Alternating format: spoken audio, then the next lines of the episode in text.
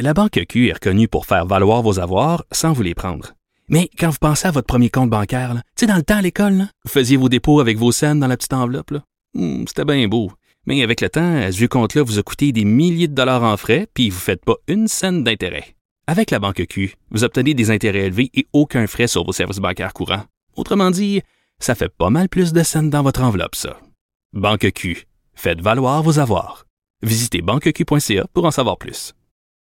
Dans les. Ça risque d'être la plus grande bataille de notre vie. COVID-19.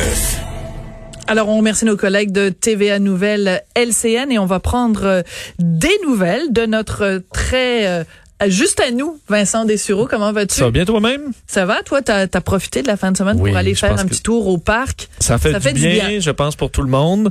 Et effectivement, je pense qu'il y a quand même, et je sais qu'il y a beaucoup de photos qui ont circulé sur les réseaux sociaux. Je pense quand même, en général, les gens que j'ai vus gardaient leur distance. Sûr qu'il y a des groupes où tu dis, écoute, ces gens-là habitent pas tous ensemble, mais c'était pas la majorité.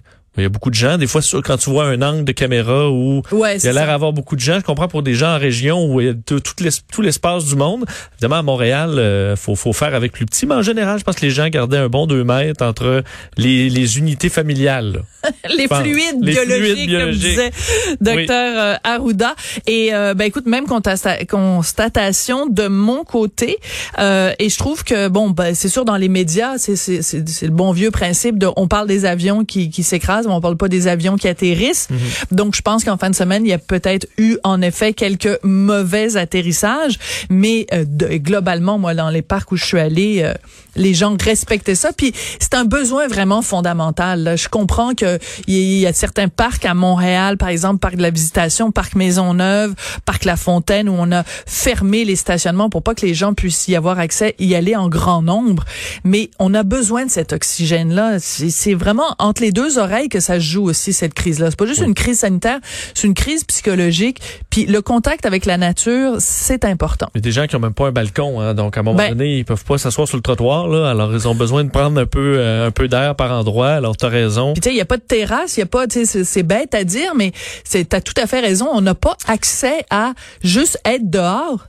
Si si t'as pas de balcon, si t'as pas de, On voit dans, dans plusieurs pays, puis on va voir qu'est-ce qui s'en vient pour pour Montréal et ailleurs, mais le côté là, le, le- des, des plans de rues euh, qui deviennent piétonnes pour l'été. oui. Euh, Est-ce que Montréal doivent travailler sur un plan comme ça pour déployer énormément de, de, de rues accessibles aux piétons pour avoir de la place, là, sachant que le, le nombre de voitures a considérablement réduit dans Mm. la, la métropole? Lorsqu'on verra ce genre de plan, est-ce que la différence qu'on voyait chez nous, par contre, par rapport à plusieurs autres pays, le port du masque, hein, Ben, c'est ça. très peu, euh, euh, qu'on voit très peu. Là. Ça, tu as tout à fait raison de le mentionner parce que moi, en fin de semaine, on est sorti avec euh, Monsieur Durocher et, euh, et Fiston. Et euh, dans certains endroits où on allait, on était les seuls qui portaient le masque.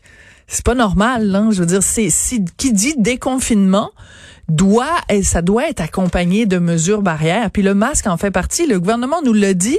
Ce problème, c'est qu'ils nous l'ont recommandé, ils l'ont pas rendu obligatoire, mais normalement ils ont dit dans les quand, quand vous rentrez dans une épicerie, mais tu sais, moi je vais à l'épicerie avec mon masque, puis très souvent je suis la seule qui le porte. Parce que comme dans les euh, transports euh, en Europe, presque tous les pays c'est obligatoire là. Et les Européens sont pas euh, sont pas plus fous que nous autres là. Alors euh, leurs mesures peuvent, euh, on peut on peut euh, penser que c'est c'est intelligent. Dans les transports en commun, presque partout en Europe, c'est obligatoire depuis même euh, euh, les, les derniers jours. Ce que ça fait aussi, c'est que les gens, dans la mesure où tu es obligé une fois dans tes transports, ben, t'es- tu t'habitues. euh, Voilà. tu t'habitues. Donc on voit ça, c'est beaucoup plus commun en Europe qu'on le voit ici. Puis je tiens à rappeler pour euh, les gens qui veulent euh, avoir, qui ont toujours cette préoccupation là de d'acheter local, ben tu sais c'est rendu maintenant. J'ai fait une entrevue récemment avec Denis Gagnon, le designer, mais je vois la compagnie Canuck par exemple qui fait des masques, Jean Héroldi. Je veux dire, il y a moyen de faire des, des si vous n'êtes pas capable d'en faire vous-même, il y a plein de compagnies québécoises qu'on peut encourager justement et qui font des produits qui sont absolument formidables. Il y en a plusieurs qui attendent leur commande, par contre, et qui s'équiperont euh, dès que ça arrive, à mon avis. Bon, ben voilà. Écoute, euh, Justin Trudeau qui a fait quand même le point sur la situation au Canada euh, ce matin. Oui, c'est la première fois d'ailleurs qu'on ne vous diffuse pas en direct le point de presse de Justin Trudeau. On comprend que depuis quelques jours, euh, on y retrouve moins d'informations mm-hmm. très importantes. Là, on vous livrera ça en direct s'il y a des annonces. On s'attend à des annonces importantes, mais quand même, Justin Trudeau a fait un peu le tour là, de, de, certains bon, de, de, de, certains de leurs programmes, insistant entre autres sur l'effort international qui est nécessaire pour un vaccin. Rappelant la contribution canadienne dans cette recherche internationale, on peut un extrait du premier ministre. On travaille fort pour assurer la sécurité des Canadiens et appuyer nos travailleurs de première ligne en préparant la relance de l'économie. Mais la COVID-19 est un défi mondial qui exige une solution mondiale et tout le monde doit faire sa part la contribution du Canada à la lutte mondiale contre la COVID-19, qui s'élève à plus de 850 millions de dollars, comprend des investissements dans les travaux de recherche menés au Canada et ailleurs dans le monde. Alors de la recherche, d'ailleurs, euh, M. Trudeau par, participait ce matin à une conférence virtuelle avec plusieurs leaders de partout dans le monde pour lancer une collecte de fonds mondiale. Mhm. Une sorte de téléthon finalement pour euh, pour le, vaccin. Exact. L'objectif étant d'avancer plus de 8 milliards de dollars. Alors euh, l'objectif est quand même assez grand, évidemment dans cette course au vaccin. Et écoute les États-Unis n'en font pas partie. Je trouve ça hallucinant. On, est, on vit une époque où le mot d'ordre pour tout le monde à travers la planète devrait être solidarité. Les Américains, non. Eux, ils font leur petit vaccin. Mais je veux dire, si nous, on le développe, là, que ce soit au Zimbabwe ou que ce soit à Ottawa qui ait développé le vaccin, tout le monde y participe parce qu'après, quand on va l'avoir, on va le donner à tout le monde. Fait que eux, ils font bande à part. Qu'est-ce qu'ils vont faire avec s'ils le trouvent? C'est juste les Américains qui vont pouvoir avoir le vaccin? Vraiment, là, ce pays est en train de se démarquer de la pire des façons dans sa, la lutte à la COVID. Et euh, d'ailleurs, Justin Trudeau avait un rappel historique qui serait peut-être bien de faire euh, avec nos, nos, voisins américains sur euh, les, les, différentes crises qu'on a traversées en tant que société. Surtout que, en fait, cette semaine, on souligne les 75 ans, mhm. entre autres, de la libération des Pays-Bas, grand combat auquel les Canadiens ont, Beaucoup ont, fait la différence dans, dans, dans, dans, certains cas. D'ailleurs, si vous, avez, si vous visitez les Pays-Bas un jour, les Canadiens ils sont toujours très bien reçus en raison de notre euh, apport historique là, à la C'est pour ça qu'il y a des tulipes, euh, il y a autant de tulipes à Ottawa. C'est un don de, de des Pays-Bas chaque année qui donne des bulbes de tulipes au Canada pour les remercier pour leur effort de guerre. Et euh, pour avoir visité le, pays, quand tu arrives avec ton passeport canadien, c'est bien reçu. Les gens t'aiment bien.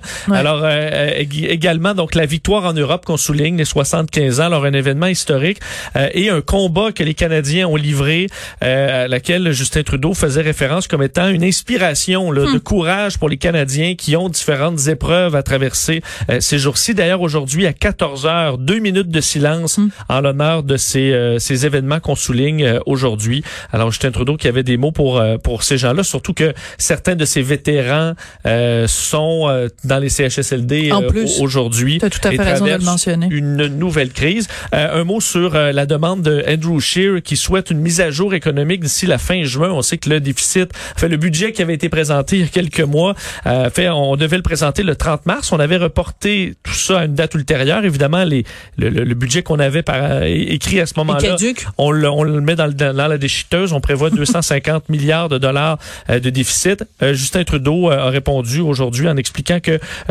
il n'exclut rien du tout et qu'on allait probablement faire un suivi, une mise à jour économique d'ici juin. C'est ce qui était demandé du côté de Andrew Scheer.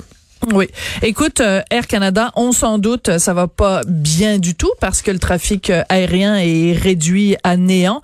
Donc, ça, ça se conclut par euh, des, un trimestre vraiment catastrophique pour cette compagnie-là. Oui, et ce n'est que le, le, le, début, évidemment, pour Air Canada qui dévoilait son bénéfice pour le premier trimestre, donc les trois premiers mois. On comprend que le début d'année pour Air Canada, tout allait bien ou presque. Mhm. On commençait à avoir des indices là, en, en Asie d'un ralentissement, mais c'était loin d'être ce qu'on connaît aujourd'hui. Malgré tout, euh, Air Canada qui perd 88% de ses bénéfices au premier trimestre, euh, alors que ça fait sept ans qu'Air Canada, hein, les bénéfices, euh, les produits mm. d'exploitation augmentent. Sept ans donc de croissance qui s'arrête net. 580, de, de 583 millions de, de bénéfices l'an dernier, on passe à 71 et évidemment au trimestre dans lequel on est présentement, là c'est un plongeon dans le rouge absolument monumental. On sait que les capacités d'Air Canada ont été réduites de 90% On devra entre autres mettre au rang encore 79 des plus anciens euh, avions de la société. Alors une euh, crise vraiment difficile. Air Canada qui a quand même beaucoup de liquidités alors que ça les aidera à traverser la crise, qui n'est pas le cas de toutes les compagnies aériennes,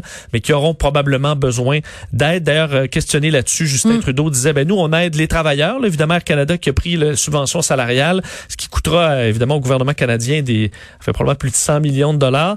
Mais pour ce qui est de, sauver Air Canada, rien n'est exclu pour l'instant. On est à analyser les besoins pour les compagnies aériennes canadiennes.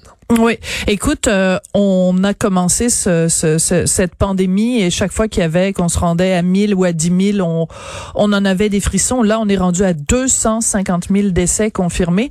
Et il faut faire attention aussi parce qu'on sait que dans certains cas, la façon de calculer de certains pays est pas euh, la même que dans le pays voisin. Il y en a qui, c'est surprenant quand même. Il y a des, il y a des pays où on ne calcule que les gens qui sont morts à l'hôpital. On calcule pas dans l'équivalent des CHSLD où on calcule pas les, les morts à domicile ou dans certains cas, ben, il n'y a pas de, de, de d'analyses qui sont faites dans certains décès, donc les chiffres pourraient être beaucoup plus élevés, mais 250 000, c'est un chiffre qui frappe quand même. Absolument, sachant, tu as tout à fait raison que le réel bilan est probablement beaucoup plus élevé, mais dans les cas confirmés, là, on est à 3,6 millions de décès, 250 000, euh, et euh, dans les pays à surveiller, on le surveille depuis quelques jours maintenant, la Russie, là, qui fait un nouveau mm. bond de cas, d'ailleurs, le, le, le, bond était record hier à plus de 10 000 nouveaux cas, 10 000 encore aujourd'hui, euh, alors qu'eux ont 1300 150 morts, mais ça monte euh, surtout au niveau des cas.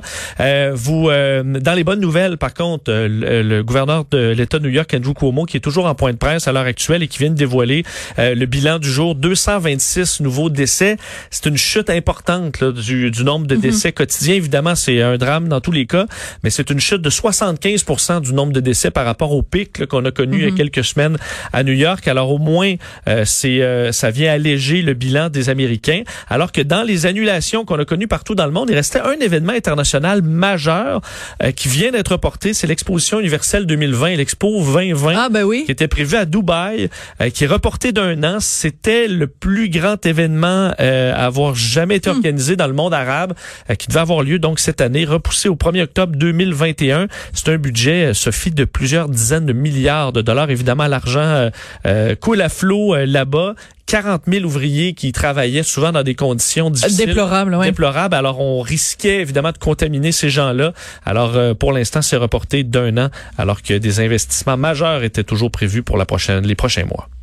Ben, merci beaucoup, Vincent. Merci, Sophie. Et euh, ben euh, surtout, euh, bouge pas, tu devrais écouter ça. Après la pause, on va parler avec l'humoriste et auteur Martin Petit. Habituellement, quand on le reçoit, c'est pour parler d'humour. Mais là, il l'entend pas vraiment à rire. Il a un enfant qui était DAH et il, il vient de découvrir des nouvelles façons d'éduquer son enfant en période de, de confinement. Alors, reste à voir si ça va durer après, quand on va être de retour à l'école. Donc, après la pause, une entrevue avec Martin Petit.